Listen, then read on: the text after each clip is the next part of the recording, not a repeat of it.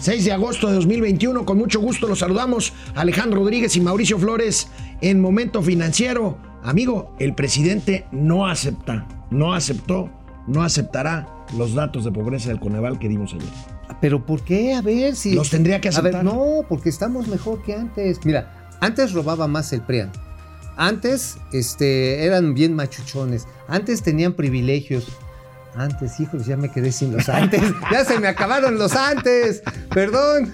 Pues sí, el presidente de la República tiene otros datos. Vamos a analizar desde el punto de vista de estado por estado en qué entidades bajó la pobreza y en qué entidades aumentó la pobreza. Así es, eso hay que verlo, ¿eh? Le pegó durísimo a los ejes de la actividad turística y de la actividad Y- manufacturera. y el país claramente dividido entre norte y sur, amigo. Eso sí no cambia. Pues sí, lamentablemente, pues sí. Se recupera el comercio México-Estados Unidos. Vamos a tener las cifras y vamos a tener, por Oye, supuesto, Y aún también. así le agarramos cachetadas al gobierno. Así, a cachetadas. Traigo- un chisme bien Ah, cañón. ¿Sobre eso? Ah, pues ahorita nos. Ahorita ya van a ver, ahorita Bueno, los gatelazos de viernes también. Vamos a empezar momento financiero. El día de hoy es viernes y los mercados lo saben. José José no está, pero ni modo. Esto es Momento Financiero. El espacio en el que todos podemos hablar. balanza comercial, Inflación, evaluación, tasas de interés, momento financiero, el análisis económico más claro, objetivo y divertido de Internet. sin tanto choro. Sí, Y como les gusta, peladito y a la boca. ¡Órale! ¡Vamos, réjete bien! Momento financiero. Pues desde que ayer les adelantábamos aquí mientras estaban presentando en el Coneval las cifras de pobreza, pues la conversación ha girado en torno a esto. Eh, 3.8 millones de pobres más, casi un poco más de 2 millones más en pobreza extrema. Y bueno, podemos decir que hubo más incremento en carencias en las ciudades que en el campo. Eso sí hay que decirlo. Eso hay que decirlo, pero también hay que decir que finalmente, pues los programas sociales, como diría Viri Ríos, gracias a Dios por ello no nos morimos. No, no, Viri Dios, te- Viri Dios, tre- terrible el comentario Ridículo, que hizo. Ridículo, ridículo. Por ridículo. digo, ojalá Ridículo. fuera terrible, ni- no, llega, no llega a eso. Porque Ridículo. dice, pues sí, aumentaron los pobres, pero pudo haber sido peor. No, bueno, pues sí. Ahora digo, fíjate, los programas sociales disminuyeron en el segmento más bajo, en los deciles de menores ingresos, prácticamente en 2%. Sin embargo, subieron incluso hasta en los estratos de mayor ingreso. ¿no? O sea, pues este, pues íbamos a ayudar a los pobres, pues iba en serio, ¿no? A ver, vamos con las gráficas y los Viene mapas. Vamos con las gráficas y los mapas. Ahí tenemos, amigos, entidades en las que incrementaron más el número de pobres. Estado de México, que tiene cinturones eh, pues, deprimidos. Pues deja deprimidos, deprimentes. El asunto está en que el Estado de México, y este es el dato fundamental, es que se ha generado pobreza laboral. Un y la pobreza mil. y la pobreza laboral pues influye en esto. ¿Qué quiere decir que perdieron la chamba? Porque en el Estado de México se concentra mucho de la actividad manufacturera del centro del país, pero también muchos servicios que están relacionados con lo- la logística, Pero la aquí- distribución y almacenaje. Aquí también son todos los cinturones de miseria que rodean a la Ciudad de México, ¿no? Pues sí, bueno. Toda el área metropolitana. Espérate, espérate, espérate. No, no me basures a la perrada. No, no, no, no, no, no. La gente que vive en Ecatepunk muchas veces va a trabajar a Cuautitlán y los de Cuautitlán, Ecatepunk y así, ¿no? Y sí, son zonas que están... A ver, déjenos el primero, por Dejen favor. el primero, antes, no, o sea, no se nos clave, no se nos A ver, vamos con los que más ha incrementado el Puebla. número de Pue- Puebla. Puebla que tiene ese mismo, esa misma Fíjate, vocación Me la llama la atención Nuevo. León, amigo, la entidad más rica del país. Por eso mismo, los sectores de logística, servicios, sí, ma- relacionados con manufactura se los cargó el payaso, igual que Jalisco. Jalisco es el- un caso similar de Nuevo León. Quintana Roo el tema del turismo, ¿eh? Definitivamente. Cancún, Cancún, la mitad de la población de Cancún Yo no sé por qué no me pusieron aquí Baja Sur, porque a Baja Sur también se la cargó el pintor. A ver, Yucatán, Querétaro, Tlaxcala, Ciudad de México, Guanajuato. Ajá. Vamos a ver las que. Son las, que- actividades productivas. Las que tienen actividades productivas Sí, son las que más, pobres. incrementaron. Porque- Por, por el desempleo. Sí, pues el desempleo. A ver, Ahí vamos está. a ver las entidades que menos, que, más bien que redujeron el número de pobres. Pues sí, a donde Guerrero. se- que quién ganó. Esto es muy contradictorio, amigo, porque ahorita vamos a ver el mapa No, no, que ver, sigue. Esto, esto no es contradictorio, esto te marca cómo se aplicaron los programas socioelectorales. ¿Quién ganó en Guerrero, carnal? ¿Quién ganó en Guerrero? Morena. Ajá. ¿Quién ganó en Tabasco? Morena. ¿Quién ganó en Michoacán? Morena. ¿Quién ganó en Colima? Morena. ¿Quién ganó en Veracruz? Morena. En Chihuahua no En hay. Chihuahua el PAN. ¿Quién bajó en Baja California? Morena. ¿Quién ganó en Zacatecas? Morenas. En Algarit, en Nayarit, Morena. en Sinaloa. Morena. ¡Tarán! El efecto de los gastos Ahora, socioelectorales. yo- a ver, amigo, no me descalifiques y menos enfrente de los niños. Está Yo bien. digo que es contradictorio porque si vemos este mapa, México sigue, sigue dividido entre el norte y el sur. Mientras más clarito sea el color, es que hay menos pobreza. Mientras más oscuro sea el color, es que hay más pobreza. Ahí lo tienes, amigo. Sí, desafortunadamente no te voy a poder poner unas cachetadas guajoloteras frente al público porque tienes toda la razón. Ay. Eh, toda la razón. Efectivamente, la dicotomía geográfica del país es ineludible. Eh. ¿Qué, qué número de paralelo es el de en medio? El paralelo 21, ¿no? Paralelo 21. eh, para arriba y para abajo. Arriba, el, para el arriba. trópico de cáncer, ¿no? El Trópico de Cáncer, por cierto, qué buena novela la de Miller, ¿eh? la de Trópico de Cáncer. Sí, sí, sí, muy buena. Bueno, el presidente reaccionó hoy. ¿Y qué reaccionó dijo? hoy. No hay Vamos a ver pobres. qué dijo. Hay felicidad. Vamos a ver qué dijo. Pues producto de, de la crisis sanitaria y de la crisis económica que le afectó mucho a ciertos sectores. Afectó en general. La economía el año pasado se cayó 8.5%. ¿Saben desde cuándo no sucedía eso? desde 1930 del siglo pasado. Casi 100 años que no se veía o se padecía una crisis así. Entonces le pegó muy fuerte al sector turismo y a otros sectores, al comercio, restaurantes, a la industria. El único sector que resistió fue el agropecuario, el sector primario, que incluso creció 2%. Pero todos los demás se derrumbaron.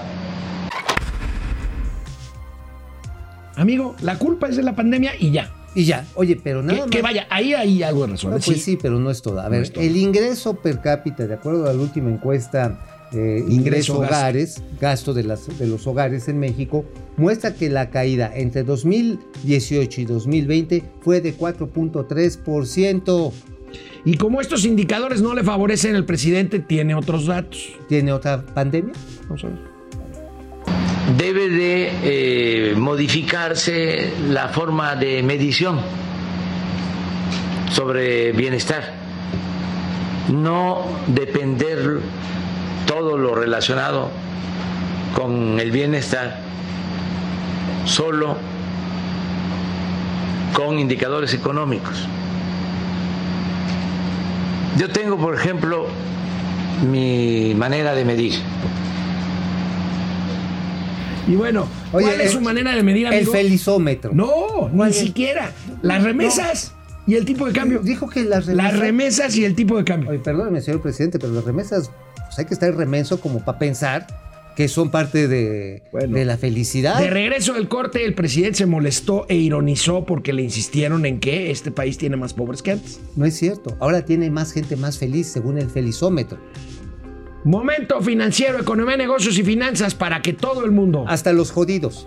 Hola Internet, ¿qué creen? El señor Mauricio Flor ya está planeando ahorita las chelas. Amigo, Pues sí, a ver, en cualquier lugar decente del mundo ya son las 2 de la tarde. Bueno, eh, Ya, ya es legal. bueno. Entonces sí. A ver, aquí, ahora sí, la Biblia Fidel. en tiempo y forma, Pues sí, pero y la hoy, de no, hoy Ganso. no va a caer nada, vas a ver. Fidel. Reyes Morales, siempre. buenos días, To- Tommy A ver, Beresford y Top Toppens Beresford, Beresford. El misterioso Mr. Brown, sí. Ay, cierto. El misterioso Mr. Brown de las finanzas. Para evitar la escasez de agua, la 4T necesita algo que no sabe hacer, llegar a acuerdos. Hacer política, pero política en su más Puro eh, sentido. sentido. que O sea, es no ponerse de acuerdo. No grilla. Ponerse no de acuerdo. partidizar, no dividir, no acusar, no Ah, mira, sí hay. A ver, A la ver. política es el arte de hacer ciudadanía. Enrique Herdes, 50 varos. Ah, ah, no, que no. Otros 50 varos. Oye. Oye, ay, vamos a ponerle a esta mesa Mesa Enrique Herdes, ¿no? Ajá, la, sí, la, y su hermano Memo. Perfecto, gracias, gracias, gracias.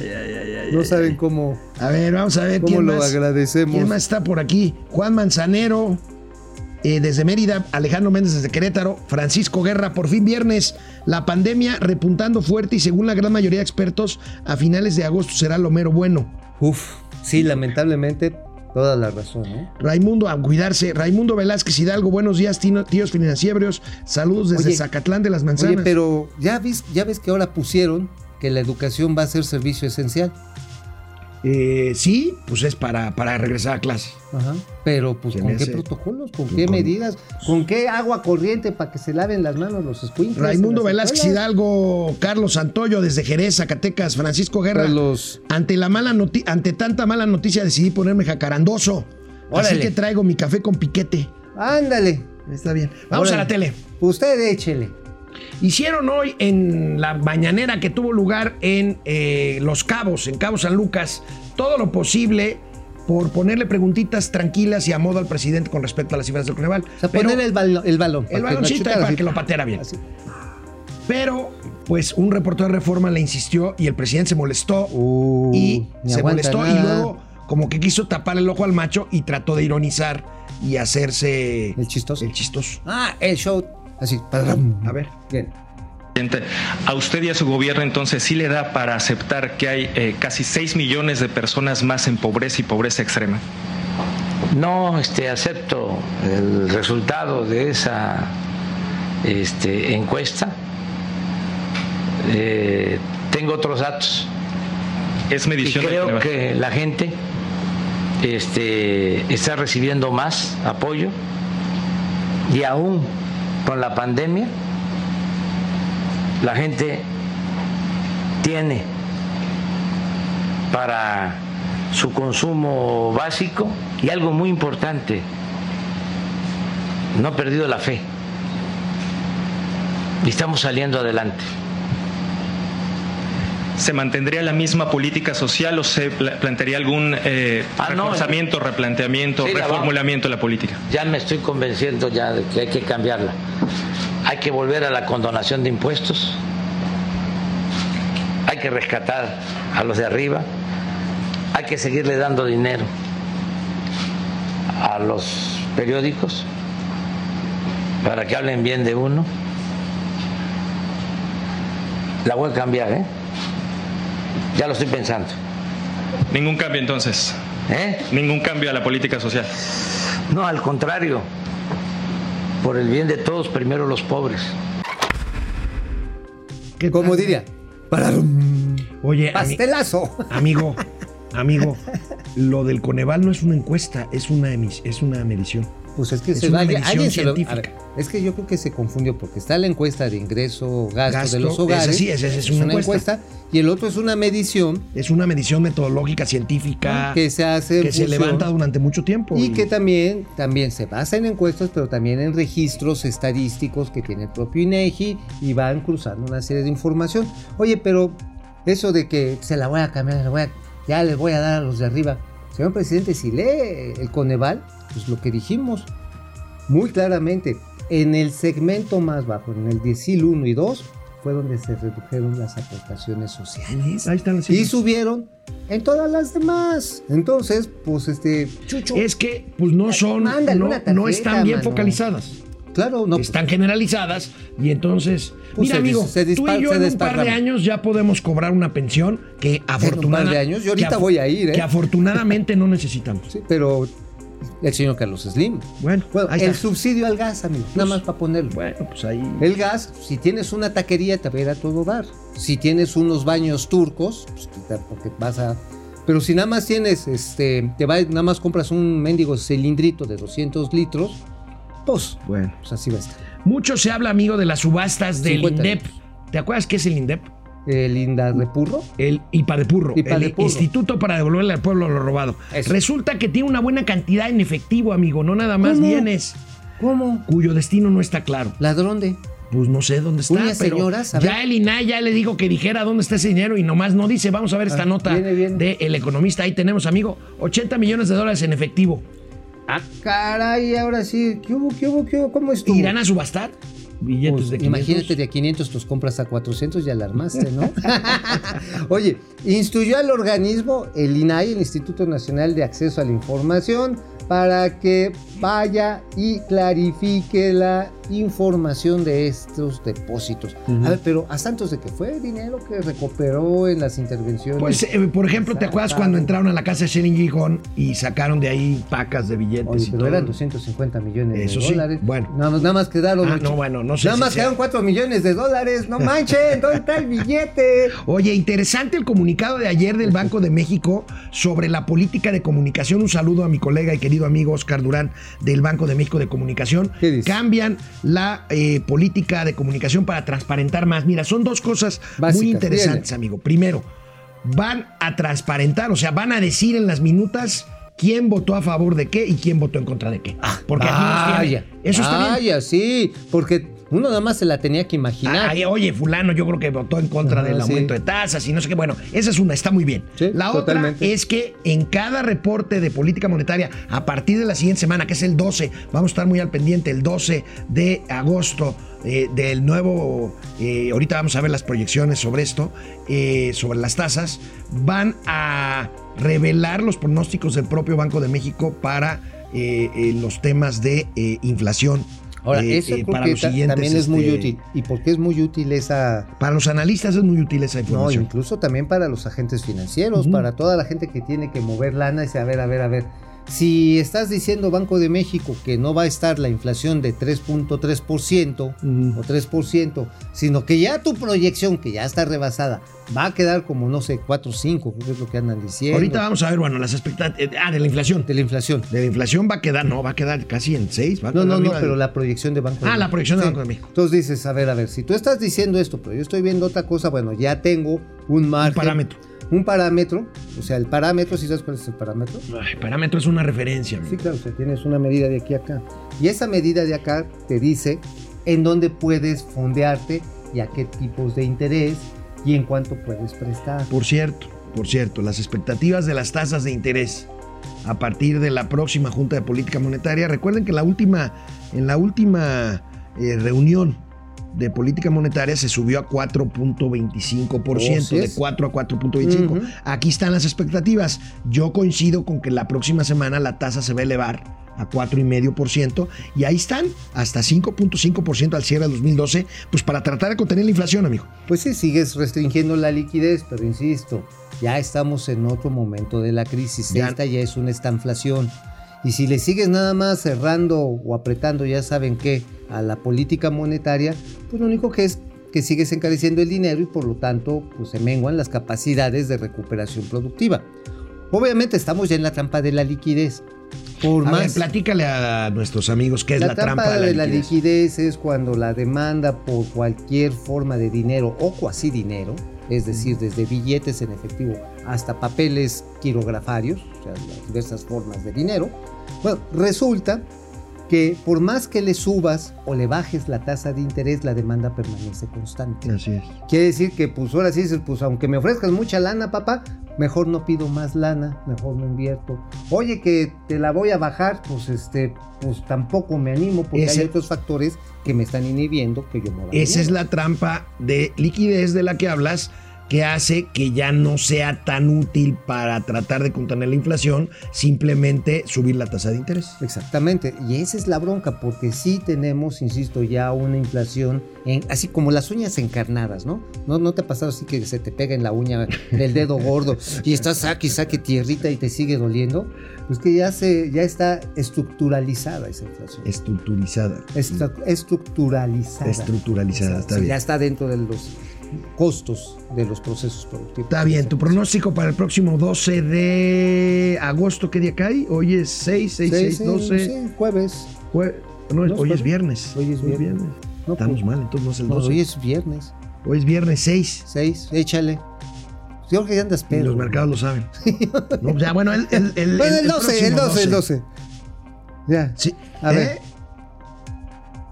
Jueves no, 12. No, no, el Banco de México está cerrado. Jueves oficina. 12. Jueves 12. Jueves 12. Ajá, jueves 12. Jueves 12. Ahí es cuando vamos a saber la decisión de política y creo que va a quedar en 4.25. Igual yo. 4, 4.50. Canal 76 de Easy, canal 168 de Total Play. Volvemos. Bueno, vamos a ver. No, no, no, estoy, estoy en el día de. No, ando muy, muy, muy desconectado hoy, ¿eh, amigo? No En sé mi rancho le dicen apendejado. Eh, se vale, se Leonora vale. Patti vale. Jr., buen día a todos. Mario Alvarado Vega, buenos días, Goku y Vegeta. Ándale. Vegeta no es el Dragon otro. Ball. Ah, ok. No, ese es Vegeta. Ah, ok. Ese ya lo habíamos pasado, ¿verdad? José Almazán Mendiola, buenos días todos, menos al viejo Q. Espérense. Al rato va a decir que nosotros lo pusimos en nuestra cuenta de Twitter. Eh.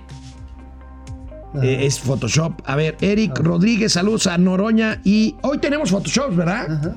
Noroña y COVID de las finanzas. que- que- mira, ¿qué prefieres ser, Noroña o COVID?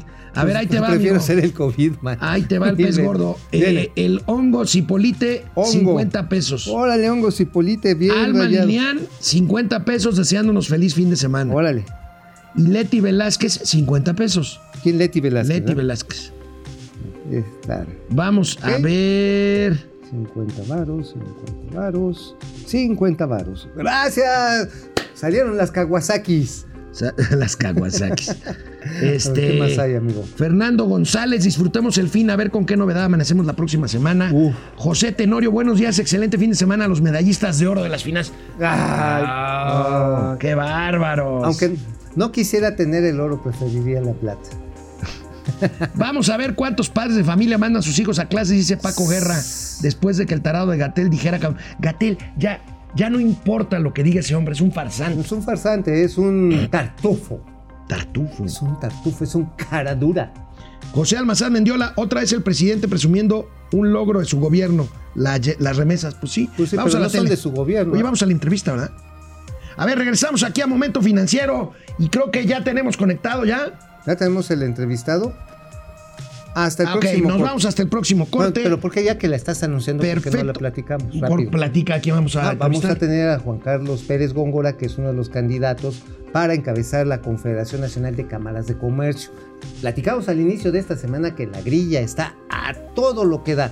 Y él nos va a platicar de qué cosa. La grilla en la Concanaco. Bueno, México vuelve a ser el principal socio comercial de Estados Unidos por arriba de China y Canadá. Se recuperan los números y alcanzan eh, ya los niveles prepandémicos en cuanto al comercio México Sí, Estados Unidos. sí, sí. Vamos a ver esta Viene, eh, viene notita. Nuestros amigos del economista, ahí está, crece 31.6% y remasó monto de 2019. Esto es una buena noticia, amigo. Pues es eh, la exportación es lo que nos está este, Manteniendo, pero si lo cruzamos con el dato de que se han generado menos puestos de trabajo en la economía estadounidense, probablemente estemos llegando ya a cierto tope en términos del valor Pero de bueno, las aquí tenemos esta gráfica en donde importaciones y exportaciones superan ya en monto, en millones de en miles de millones de dólares, eh, los niveles prepandémicos. Explícame Mira, eso, lo cual significa que nuevamente se han reabierto las cadenas de producción, de suministro, logísticas, distribución, de venta así al, al menudeo de infinidad de productos. Televisiones, automóviles, eh, línea blanca, construcción de vivienda. Digo, la- no te mandan una vivienda a tu casa, ¿no? No, O sea, no, pues, no. no llega por, Ameri- por, por FedEx, pues, ¿no? No, ni por Amazon, ni No, no llega. Pero sí los materiales con los que haces. Bueno, grandes servicios de transporte te llevan la varilla, los cristales, lo que necesites. Y la cuestión es que la economía mexicana, qué bueno que tenga pegadito aquí luego, luego. Cualquier país del mundo quisiera eso, ¿eh? Tener esta frontera. Ah, no, bueno, 3.600 kilómetros de frontera Ah, con Estados nada Unidos. Más, nada ¿no? más lo quisiera tener. Digo, que la hemos desperdiciado y todavía decir es que es que nos lleven una disculpa porque nos quitaron la mitad del territorio. Este, oigan, yo neta me voy a ver mal. Mal, mal, mal. más Pero mal que vale. Pero me vale. Más me mal vale. que Virus. Qué bueno que los gringos se quedaron con Texas. Si no, ahorita Texas Uy, sería se un van tianguis. a venir encima, Sería ¿eh? un tianguis. Sería un tianguis. Sería, no sé, No, sería, se te van a venir sería no Chiapas estoy- del Sur, Yo no estoy de acuerdo contigo, pero bueno. pero Estados Unidos. Bueno, vamos a ver la tabla de cómo están los países con comercio en estado, con Estados Unidos. México, el número uno, este, con 34.8 más de exportaciones. Canadá. 29.4 más de importaciones. Canadá, segundo lugar. Y China, pues por la guerra que dejó Trump, ¿no? Exacto, no, y que está continuando Biden. A ver, que México y Canadá estén siendo, ocupando el 1 y 2 del sitio de principales socios comerciales de Estados Unidos, es el reflejo de que el TEMEC tiene como objetivo consolidar un bloque comercial de América del Norte. Que ojalá y sea aprovechado Claro. por México en su justa dimensión, Claro. en toda su dimensión, en todo Oye, ¿te su paso el chisme? alcance. A ver el chisme que nos El tienes chisme, prometidos. ¿Cuál es? El gobernador de Texas.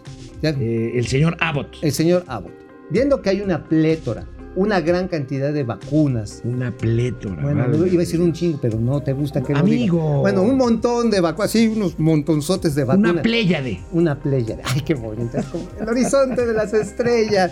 Un montón, todas las marcas, salvo las chinas. Muchas vacunas. Mucho. Fue con el Bronco, Con Jaime Rodríguez, Ajá, con Jaime Rodríguez. gobernador de Nuevo León. y le dijo, oye, Bronquito, para que no agarren bronquitis, ¿cuántas necesitas? Te las regalamos. Entonces el Bronco manda a su secretario de salud, al que teníamos la vez este, ah, ayer. que veíamos un gatelazo ayer que estaba muy enojado. Ajá, que estaba muy enojado porque la gente no hace es caso. un señor de la O. El debe señor ser de la O. primo del nuevo secretario de Hacienda, Ajá, ¿no? Y entonces, este, el señor de la O va, llega aquí a la Ciudad de México bien contento, llega a la Secretaría de Salud, llega con Jorge Alcocer, ese chisme, que llega con López Gatel. Jefe, No, jefe, ya tengo más vacunas. no. Son decisiones soberanas del gobierno. No me digas eso. ¿Lo tienes confirmadazo? Pues allá el, el grupo de los 10 de los 10 principales empresarios están Enojadísimo. enojadísimos. no dejaron al Bronco recibir vacunas donadas por el, gobierno, de, Texas. No quisieron. Por decisión de la ¿Sabes qué vacunas eran? ¿A lo- eh, Ja- ¿Janssen? Eran Janssen, había muchas este de ¿cómo se llama? Moderna. De Moderna. Moderna, había algunas Pfizer, eran lotes diversos. Este, incluso AstraZeneca, Oye, pero, pero, en pues eso es pegarse un tiro al pie. Pero en es nombre de la- en nombre de la soberanía. Pero es muy cuatrotero. Es muy nacionalista. Es más, mendigos gringos consumistas, ¿para qué nos quieren hacer igual? Pues sí. Pues somos igual. No. Pues no te acuerdas la nota que hemos dado de que todos los negocios de aquel lado de la frontera, en la franca precisamente, en la franja precisamente fronteriza, están quebrando porque los mexicanos no están llegando a consumir porque la frontera está cerrada. Pues ¿por qué crees que los gringos decían, oye, mira, ya mejor vacúnate? Y para abrir la frontera. Pues sí, ya. Igual está pasando en Baja California, ¿eh? Hoy hay algunas notas en las que precisamente están buscando los gobiernos de California hacerle donaciones al gobierno de Baja California Norte. Entre las maquiladoras, hay muchos niños mexicanos en esta franja que toman clases en los Estados Unidos y los quieren inmunizar precisamente para... Para que puedan retomar sus clases. ¿Y qué crees que está diciendo? No, son decisiones soberanas de la cuarta transformación. Bueno, amigo, ¿de qué escribiste hoy en el periódico financiero? de tu tema financiero. El periódico La Razón. ¿Alguna vez escribiste en el financiero, no? Uy, hace muchos años. Cuando era joven, tierno y hermoso, Sí. estaba en el área de análisis Del financiero, ahí con este. Rubén Migueles y, y, estaba y Rafael Paredes. Y Rafa Paredes, toda esta bola estaba. Grandes tipos, ¿no? Y bueno, también estaba Alberto Tobar. Alberto Tobar. Sí, ahí, ay, con toda esa banda ahí estuvimos. Enrique años. Quintana. Enrique Quintana. Bueno, ahora sí, para agarrarlos a periódicas. A ver. Aquí está, la, la sin razón de México. Por cierto, antes, ve, ve la primera plana, antes de comentar tu columna, Messi. Messi es un tema económico. Pero total. Messi ganaba de puro salario, sin comerciales, sin Así, patrocinios, y más de 100 millones de euros al, al- al- al año. Nada más de salario.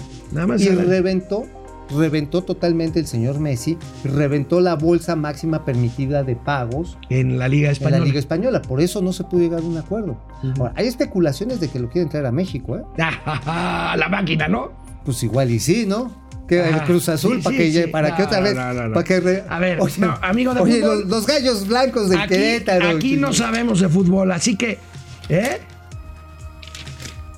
Oye, sí, pues igual a Chapas, ¿no? A los ver, va- jaguares. vamos a, vamos a, a la columna de Mauricio, porque de fútbol no ah, sabemos. bueno, yo sí, más o menos. Oye, amigo, pero si la columna la tenemos electrónica, ¿para qué? Ahí está. Este es ¿Para para agarrarte a un periodicazo. Órale. Bueno, ¿De qué ver, escribiste hoy? De tu Vamos tema favorito, De mi tema favorito. el tren Maya. El tren Maya. uh, El tren Maya. Bueno, es que ya, Chuchu. ya, chuchu, ya hay alertas, alertas amarillas y algunas rojas por el tema del sargazo. Amigo, ¿Qué aquí tiene que ver el sargazo con el tren Maya? A ver, en el tramo del Caribe, ¿quiénes más irían a desplazar eventualmente en el tren Maya? Turistas. Y además los turistas que hacen allá comen, Y van a la playa. pero también hacen otras cositas. Ok. Y todo eso genera consumo. Ok. Entonces está el tren de carga. Ok. Si no hay turistas porque es un charco pestilente, pues se acaba el negocio. ¿Y no puedes usar el tren Maya para sacar el sargazo? Es que ese es el problema. A ver, está denunciando el presidente de la Asociación de Hoteleros de la Riviera Maya, ahí lo tenemos, el señor Tony Chávez, que dice, del, la Marina ha reportado en todo el año que ha recogido nada más 500 toneladas, los barcos sargaceros. Se los hoteleros hemos recogido 10 veces más en las playas, 5 mil. La CEMAR no está haciendo su chamba adecuadamente. Bueno, es la SEMAR, pues se lo encargó el presidente. No, déjame ser abogado del diablo. La SEMAR no tendría por qué andar No haciendo te- ese pues trabajo. por eso, mira, es un, la- un problema regional, porque el sargazo se genera en las costas de Brasil y de Venezuela. Pero aquí de, de paso no lo cachamos bien, pues es un. Bueno, pues ahí está el tema de Mauricio Flores en su columna. Vamos a regresar con la entrevista de. Aquí vamos Juan a. Carlos. Juan Carlos Góngora. Pérez Pérez Góngora. Góngora. Regresamos después de una pausa. Bueno, hola Internet, aquí estamos de regreso. ¿Qué ondita con el ¿Qué pandita? ondita con el pandita? Gracias. Eh, ¿Qué más? ¿Qué más? eh. Uy, Gom ya- ya- Israel. Ya, le hiciste como Bartlett. Chu, Israel, buen día muchachones, excelente programa. Gracias, gracias, Francisco. García, buen día. Ya que la violencia afecta a toda la vida económica del país, ¿cuál es el efecto de que el gobierno miente en el número de muertos? Llevamos dos años y medio con el mismo número de muertes mes a mes, algo que es estadísticamente difícil de creer. Pues es que Pues el problema es que la política de abrazos no balazos, lo único que está generando son más balazos y más fallecimientos. Y a ver, hay comunidades completas que han migrado. Hay negocios que truenan en ciertas áreas del país, como en Guerrero, como en Michoacán, que cierran. Porque si, si no cierran, pues los extorsionan o los matan. Entonces sí le está afectando durísimo a la vida económica. Buen día a Lord Propano y Lord Metano de las finanzas. Está bien. Oigan, ¿creen que el presidente salga el miércoles en el quién es quién por el tuit falso de no, no creo. No, no, hombre. Oye, la Vilchis, ¿te acuerdas? La Vilchis. La Vilchis. Yo tenía una gatita que así le llamamos, la Vilchis. Vilchis, sí. Y Dulce. también, y en de cariño le decíamos la gatota pandonegro. Ay, Dios. Así, la- era Dulce la Ojeda. Castro, gracias. René Franco, jefe Franco.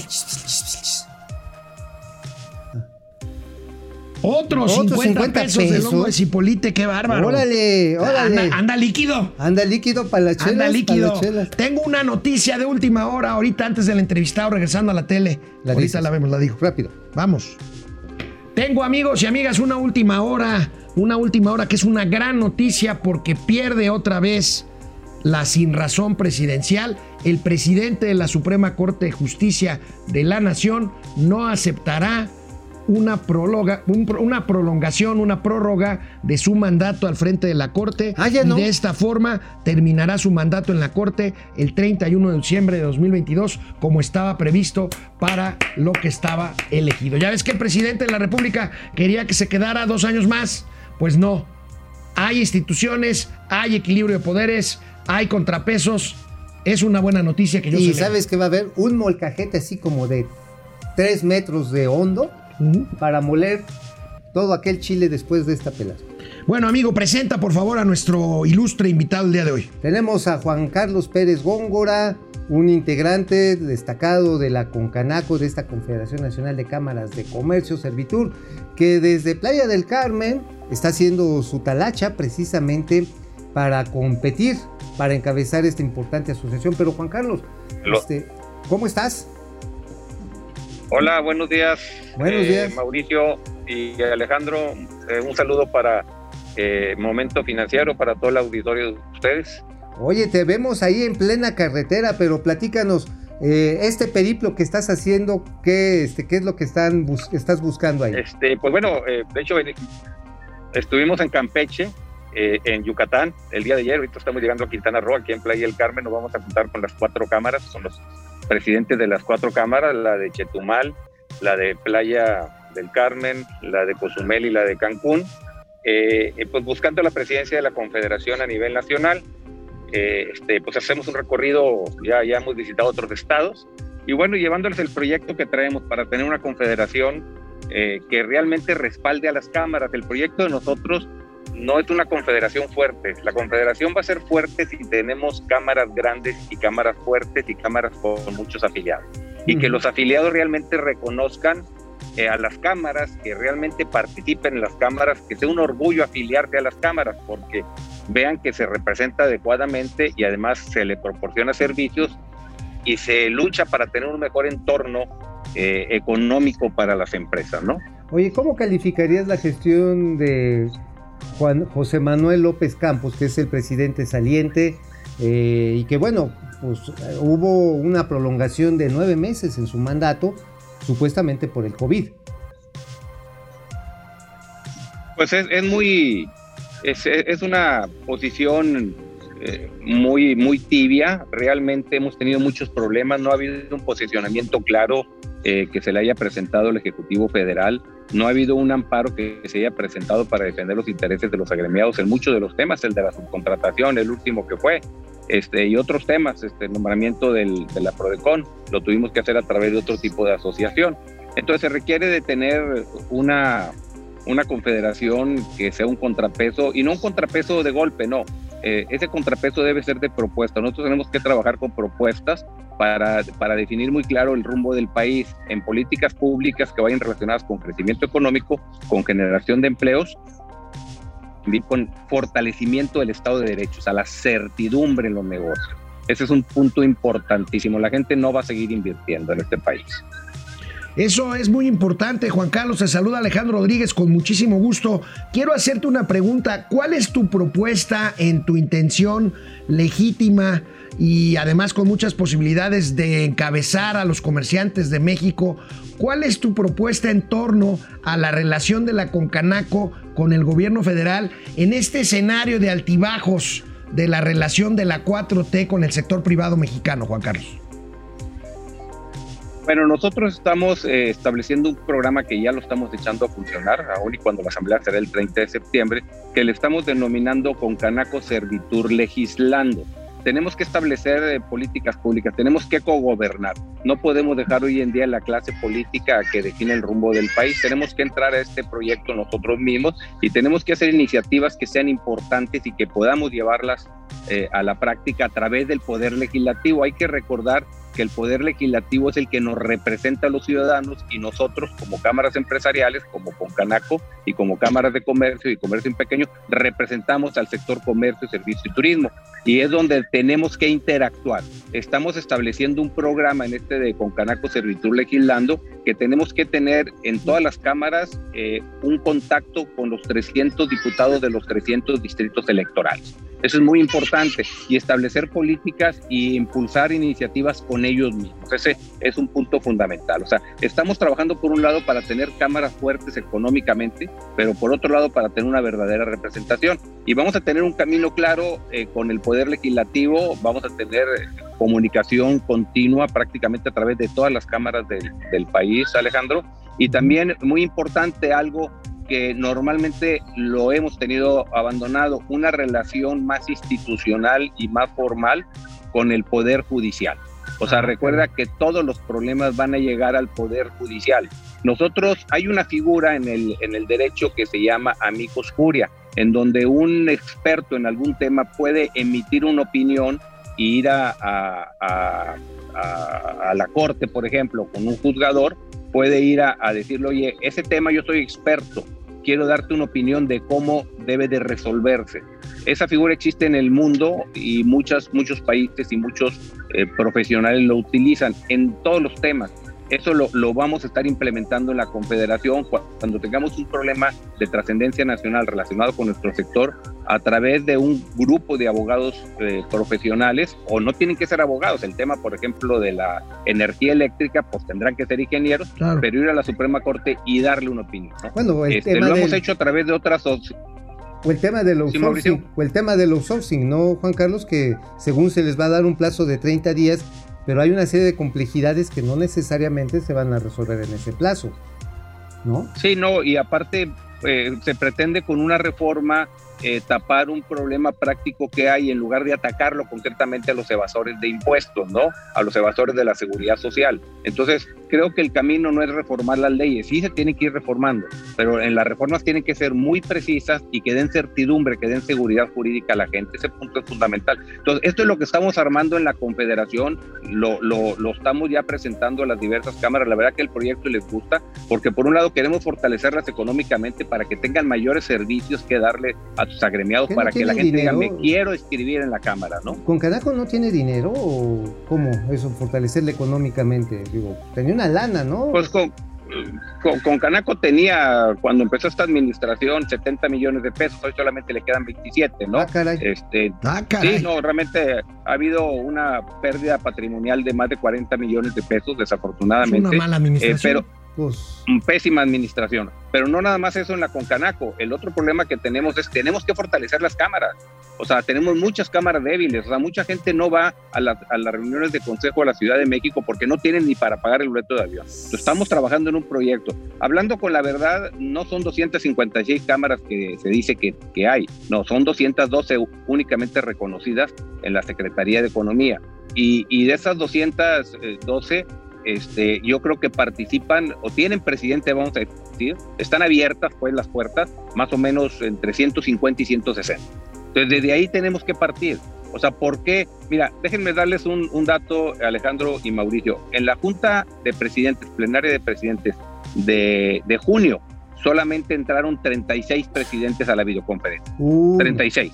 No, de no, o sea, 150, que- 200 o el número. hubo que más gente en la consulta, hubo Ah, más gente en la consulta del ya- domingo. Que ya es mucho decir, hay que, hay que reorganizar y organizar y hacer la representativa, ¿no? Pues muchas Así es, gracias, entonces- mi querido, mi querido Juan Carlos Pérez, mucho éxito. Espero poderte preguntar ya como presidente de la Concanaco pronto, pues tu opinión sobre muchos temas del interés nacional. Por supuesto, y Sí, claro, vamos a estar aquí pendientes. Muchas gracias, este Alejandro y Mauricio por entrevista. Este, y seguimos en contacto y un saludo para el auditorio de Momento Financiero.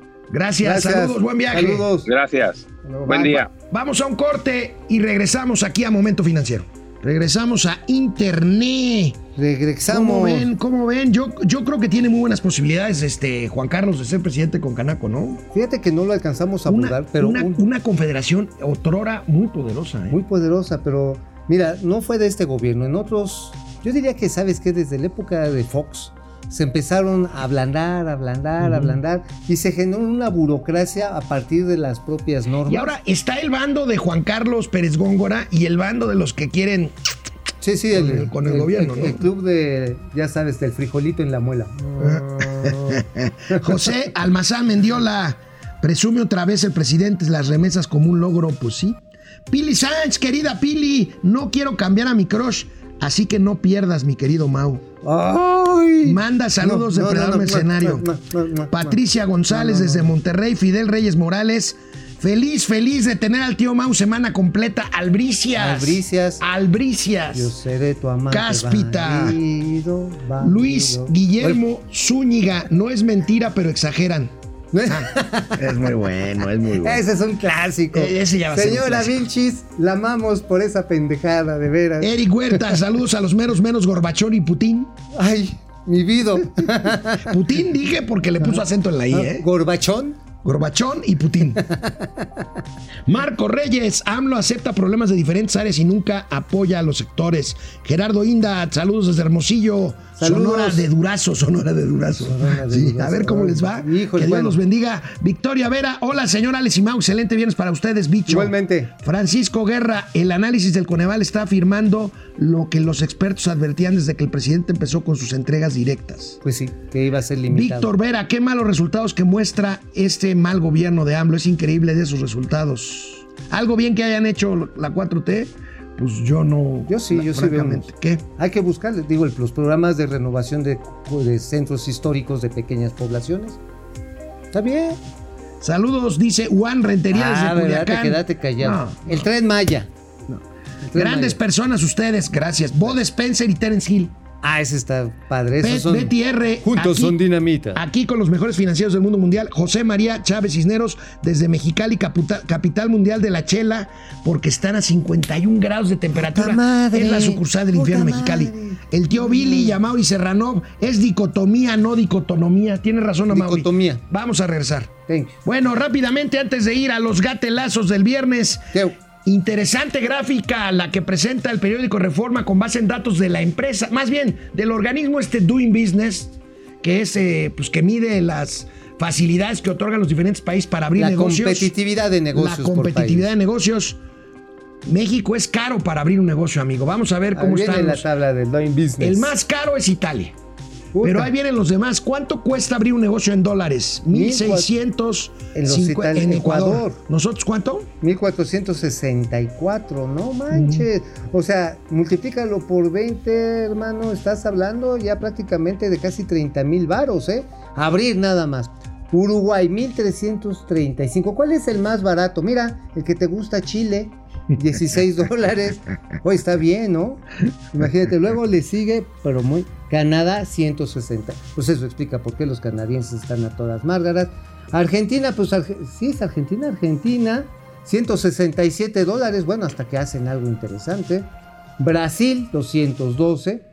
Perú, 300. A ver cómo les va ahora con este gobierno de, este, del señor Castillo, ¿no?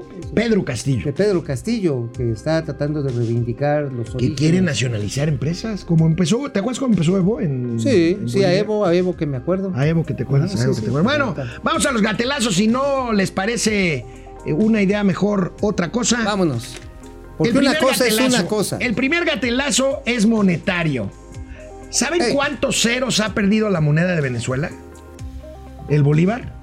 ¿Cuántos? 16. 16 ceros. 16 ceros. Pues es más fácil. Así, oye, eso debería ser el Banco de México, ¿no? En lugar de quejarse de una inflación del 6%, Pues a quitarle ceros. quítale medio cero. Medio cero, un cachito de medio cero. Bueno, aquí está el tuit este que nosotros este, comentábamos ayer. El Banco Central de Venezuela manches. anunció una nueva reconversión monetaria, la tercera desde que llegó Hugo Chávez al poder. Ya Hugo Chávez ya está en otras dimensiones, por lo que se eliminarán seis ceros al Bolívar. Seis en este tramo. En este tramo, en 2007 se había eliminado tres ceros y en 2018 otros ocho ceros. O sea, ver, 18 ceros, nada más para ponerlo en dimensiones. 3 ceros son cientos de miles. 6 ceros son millones. Ujú.